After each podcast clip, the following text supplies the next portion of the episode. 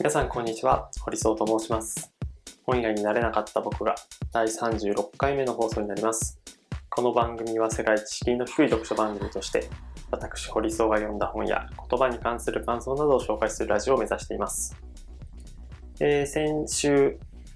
僕がノートで、えー11月から始めた No Finder Future の無料マガジンについて少し告知をさせていただきましたが、今のところ、えっ、と、一日も欠かさず毎日更新をし続けることができています。なんか、今年は、あの、地味なことを地道に続けるということをテーマにやっていて、で、もう、あと2ヶ月ぐらい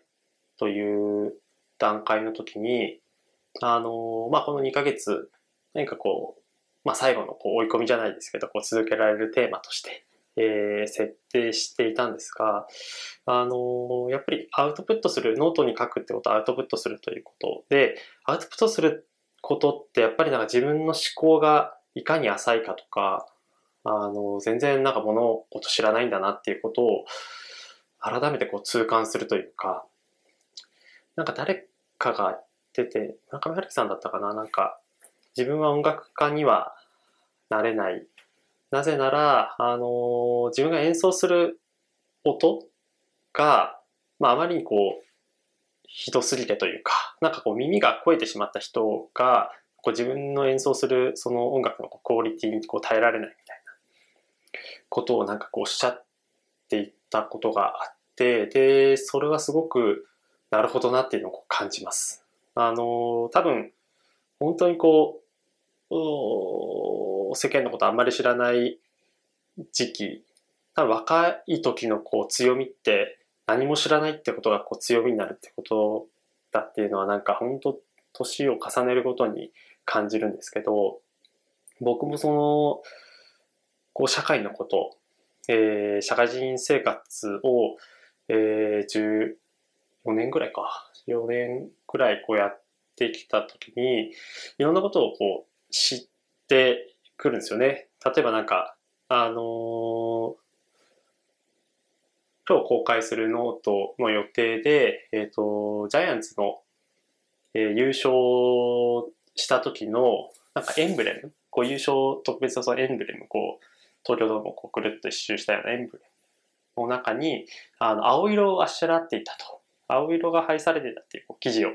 見かけたんですね。その時に、えっ、と、医療従事、まあ、青色って今年に関しては、こう、医療従事者の方への感謝の気持ちをこう込めるという意味合いで、あのー、付けられた、まあ、象徴的な色ということですけど、あの、それを、まあ、何も知らなかったら、ああ、なんか医療従事者へのこう感謝の気持ちをこう伝えたものなんだなっていうことが、あの、まあ、情報としてだけ頭にこう刺さるんですけど、うん、まあ、いろいろこう調整事とか企画とか、そういう仕事もたくさんしている中で、これをあの世の中に出すまでにはものすごい苦労がこう現場の担当者であったんじゃないかなっていうのをすごく感じます。多分まあ、あの主役というか選手やあの原監督とかの、えー、と意見も当然ありますし、上層部、当然こう、ジャイアンツってオレンジと黒を基調にしたこうチームカラー持っていて、で、12球団の中でも本当ダントツでというか、まあ、タイガースと並んで伝統、歴史のある球団の中で、まあ、青色ですよね。青色ってドラゴンズとかベイスターズのチームカラーになって、同じ同一リーグの、えー、ライバルチームのこうリあのチームカラーを優勝のこう晴れ舞台の中で、まあ、いくら医療従事者の方へのこう感謝の気持ちをこう出すとはいえ、まあ、あの、反対の声が上がらなかったというふうにこう考える方が不思議というか、まあ、やはり何かしらのこう葛藤とかが、あの、いろいろあったんじゃないかなという中で、そういう仕事ぶりを多分、いろんなこう苦労も踏まえながらこうやってきたという、こうプロフェッショナルなこう、仕事ぶりをこう想像することができたりするという。ことがなんかこう想像できるんですけど、うん、なんかそういうことになんかあの思考その無料マガジンでえっ、と未来に関すること未来に関する姿勢とかあの思想に共感するようなこうサービスをこう紹介していきたいなということをこう考えていく中でもなんかあのそういうインプットも得られるし、でもそれをこう、まあ、いろんな人、もしかしたらこう当事者も見るかもしれないし、何かしらのこうきっかけで、あの、まあ、超有名なこうクリエイターであったりだとか、あの、まあ、もしかしたらこう、今日はこうジャイアンツのことテーマに書いてるので、もしかしたら原監督が見るかもしれないとか。まあ、あのー、その時にやっぱ下手なこと書けないというか、下手なこと、あのー、多分何も喋らないのが一番その人の能力が、まあわからないというか、まあ多分この人はこれぐらいの能力あるんじゃないかと、ポテンシャルを感じるけれども、なんかこう、喋る量が増えたりとか、アウトプットする量が増えたりすると、なんかこう、ボロが出てしまうという、こう、ネガティブな側面もあると思うんですよね。なので、こう、アウトプット苦手というか、あんまりやりたがらない人ってそういうこともあるんじゃないかなと。で、当然そのアウトプットすることで得られること、あの、得られる機会もたくさんあるので、僕は、あの、アウトプットをどんどんしていくべきだっていうふうに考えてるタイプなんですけど、まあ、それをしていくことで、あの損なわれる、こう、評判みたいなところとか、あとは、まあ何やっぱ自分自身が、あ、なんかこんなことも知らなかったんだなとか、こんな風にしかこの事象をこう、表現できないんだなっていう、こう自分の力、力量みたいなのをこう、なんかこう測る上でも、なんかこう、あ、他のこう、記事とか編集されたものとかって、なんかこう、なんとなしにあの、世の中にアウトプットされてるけどもう、本当にこう練り上げられているもんなんだなっていうのをこう痛感するような感じです。まあその中でも、あの、まあこの読書ラジオも、まあ喋るたびに、あれなんか、もっと深いこと自分はこう考えれてたつもりなのに、割とこう表情 まあなんか違うんですけどね、あの、ラジオってこう人に、あの、自分のなんかツイートをこうペラペラ喋るもの、まあ喋るものとして捉えられてもらって全然いいんですけど、なんかやっぱり、それだったらこう独り言で通用するので、それをなんか、あえて、あの、外向けにこう発信していくっていうことは、あの、こう何かこう本を読むきっかけであったりだとか、あ、こういうなんか面白そうな本があるんだなっていう、そういうなんか発見性みたいなところに、えー、フォーカスしてるというなんか側面もあるので、なんか、あのー、そういう意味でも、自分がこう喋ることが、自己顕示欲ではないんですけども、なんか自分の、喋、えー、ってる話が、まあ、端的にそんな面白くねえなっていう気づきはある中でも、まあ、あの、こう地道にこう続けられてきているっていうことはすごく、あの、別の意味でこう自信にはなっているので、ぜひぜひ、あの、今後とも今後とも当然このラジオ続けていきますので、えー、ぜひごひいただければと、引き続きこう聞いていただければと思っております。えー、冒頭のヨタ話が8分を超えてしまいました。では今日は、えー、と小説を紹介したいと思います。えー、佐藤孝子さんの、えー、喋れども喋れどもという小説の紹介になります。で、これはですね、あのー、映画、国分大使さんとカリナさんが、えー、主演されてる映画にもなりました。その原作ですね。で、えっ、ー、と、僕、あの、この作品のことは知ってたんですけど、あの、直接なんか読読もうかなと思ったきっかけは、えっ、ー、と、NHK のプロフェッショナルの仕事、プロフェッショナル仕事の流儀の中で、えー、1万円選書という企画を北海道のでや、の、書店でやられている岩田徹さんがこの本を、えー、おすすめしてたんですね。で、そのおすすめしてた人は、まあ、こう喋るのが苦手でという、まあそういうこうコンプレックスを持ってる人で、えー、無理にうまく喋ろうと思わなくていい。立っていたに水でうまく喋ることよりもむしろ悩むことの方が大事なんです。何をこう喋るのか。なんで自分はこう喋れないんだろう。みたいなことをこうプロセスでこう悩みながら、あの、ちょっとでも半歩でも前に進んでいくっていう、そういう姿勢の方が大事なんじゃないかという気持ちでこう進めしたという。で、なんかそこで僕も、あのー、このラジオ、えー、毎回聞いてくださってる方は、あの、すでにお分かりの通り、あんまり喋りが上手ではないというか、なんかあのー、もっと端的に喋れるんじゃないかなとか、なんかもっと、あ、本当は言いたいことはここなんだけど、なんでこっちの話しちゃったんだろうという、こう、話題のこうチョイスミスとか、うん。あとはもう本当、あげればきりがないですけど、もうちょっとこう、こうイケてるボイス、イケボみたいな感じでこう喋れるようなこう、声帯を持ってたらいいのになとか。なんかそういう、なんかちょっと自分の喋りが軽さみたいなのもあったりして、いろんなこうコンプレックスは持っていたので、割とその、この小説に出てくる、えー、登場人物一人一人に対して割とこう共感できるところがすごくありました。えー、主人公は、あの、三つ葉という、えー、落語の話家さんなんですね。で、えっ、ー、と、前座よりちょい上の子、二つ目っていうんですかね。あので、これが、二つ目がこう10年ぐらいやると、こう、真打ちになる、昇格するってなりますけど、まあ、いわゆるこう、見習い、見習いよりもちょっと上ぐらいの立場で、まあ、ちょっとずつ精進していかなくちゃいけないというこう立場の話家です。で、その人のもとに、まあ、弟子を取る立場ではあのないんですが、その人のもとに、えー、ちょっとこう話、話す、会話するっていうことに関して、えー、ちょっと悩み、コンプレックス抱えてる OL、えー、三つ葉のいとこ、小学生、元プロ野球選手の4人が来て、で、あの、視線抜刀しながら、あ落語をこう、落語を覚えること、あるいは、えー、登場人物同士で心をこう、通わせることによって少しずつ成長していくというような話になっています。で、この本なんか紹介したいなと思ったのは、なんか、やっぱり、つどつどこう感じる、あのー、佐藤さんのこう作者の作者の佐藤さんのなんかこううまさというかそれはなんかもう本当にあなんか久しあの久しぶりにというかやっぱ女性らしいと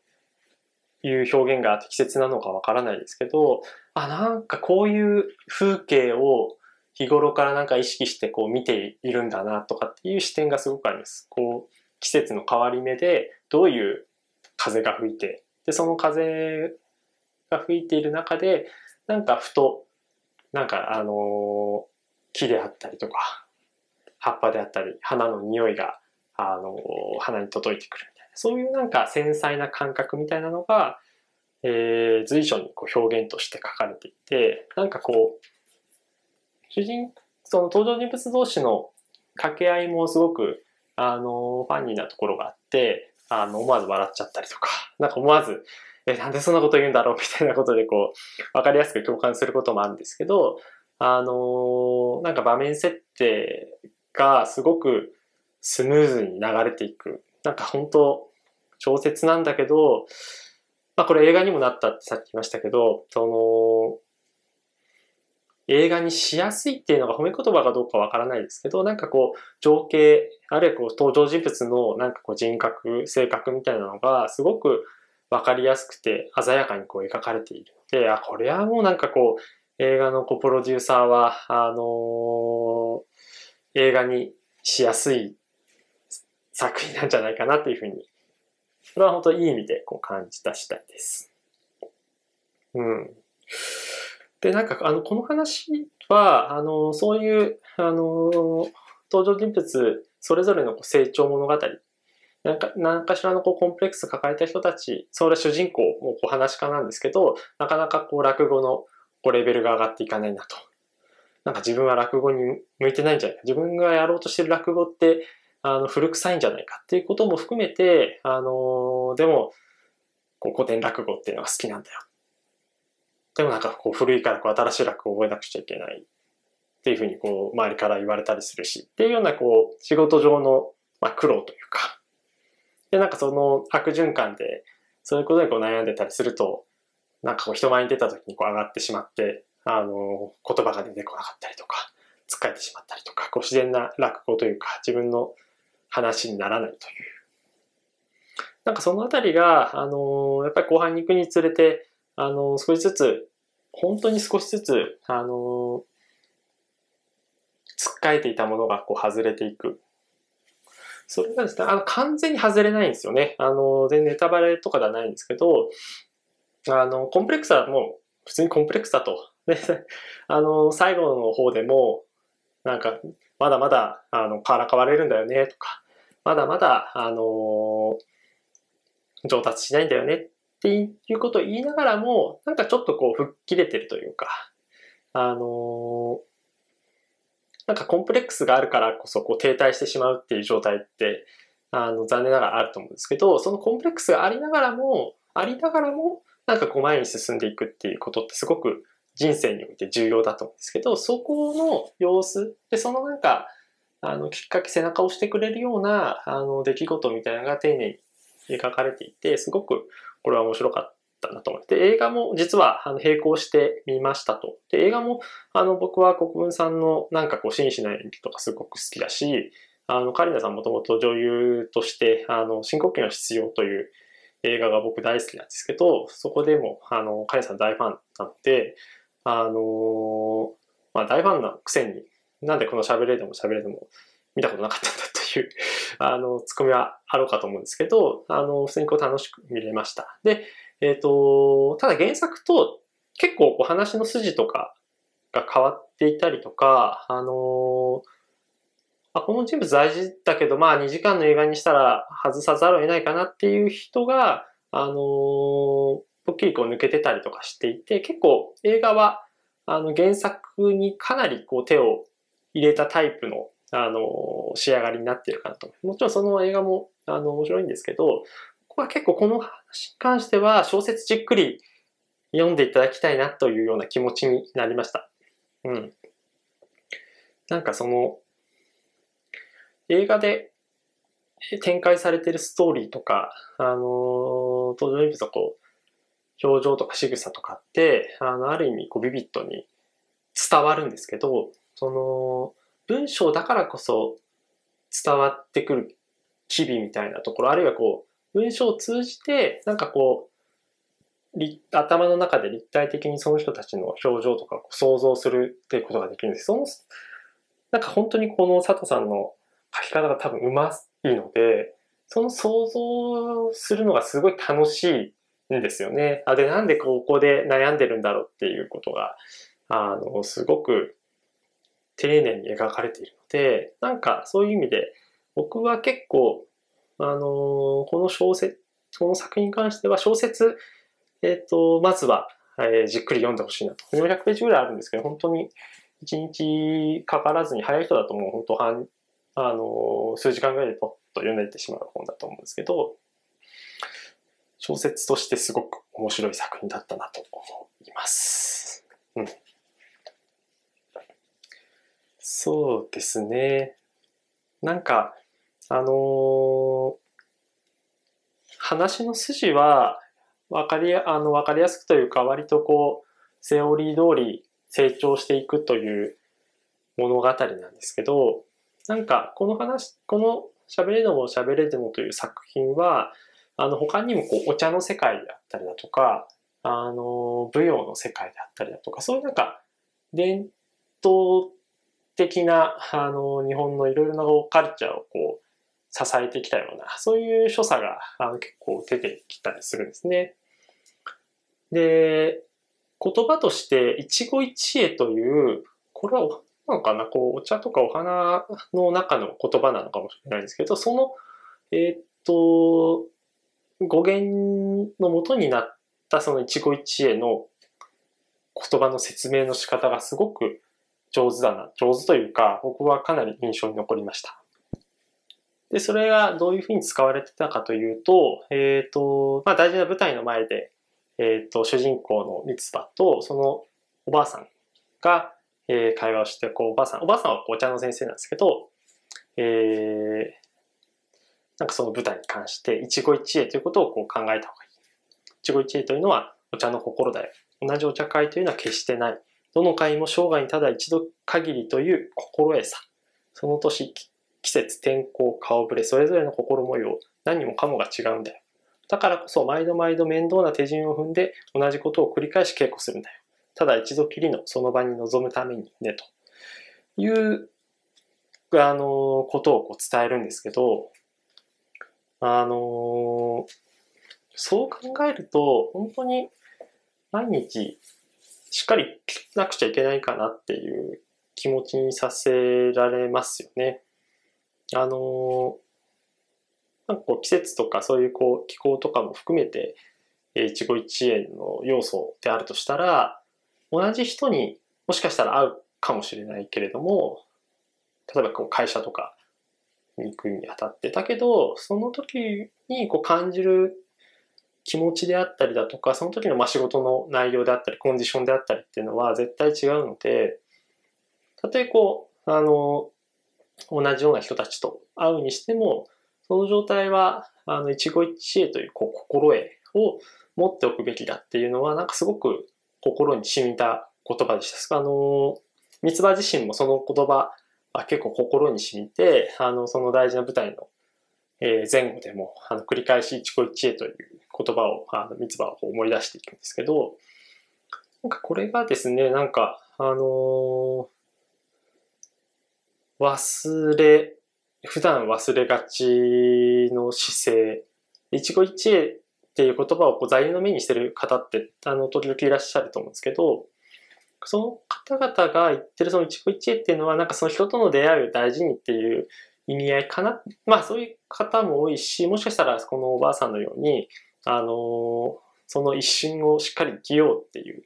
一日一日をこう大切に生きようという意味を込めた一期一会なのかなっていうことをなんか思い直した瞬間でしたね。なんかこう表層的にやっぱり言葉って捉えるべきではなくて、その言葉ってどういう語源があって、どういうところでこうもともと使われていた言葉でこう今一般化してるんだろうかっていうのは、なんかこう掘り下げていくと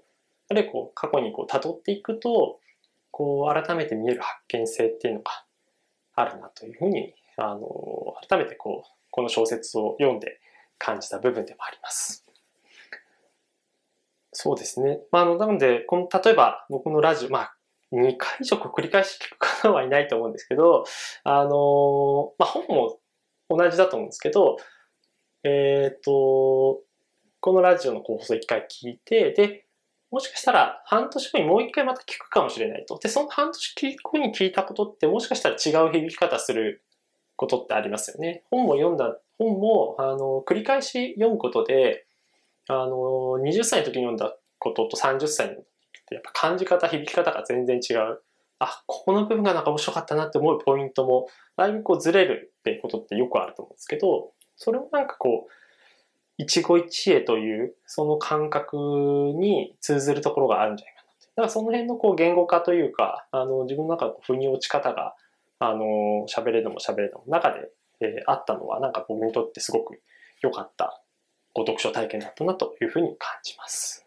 ぜひ皆さん、あの、この本すごく面白いので、えー、読んでいただけるといいなと思っております。では、今週は以上になります。また来週もぜひお楽しみください。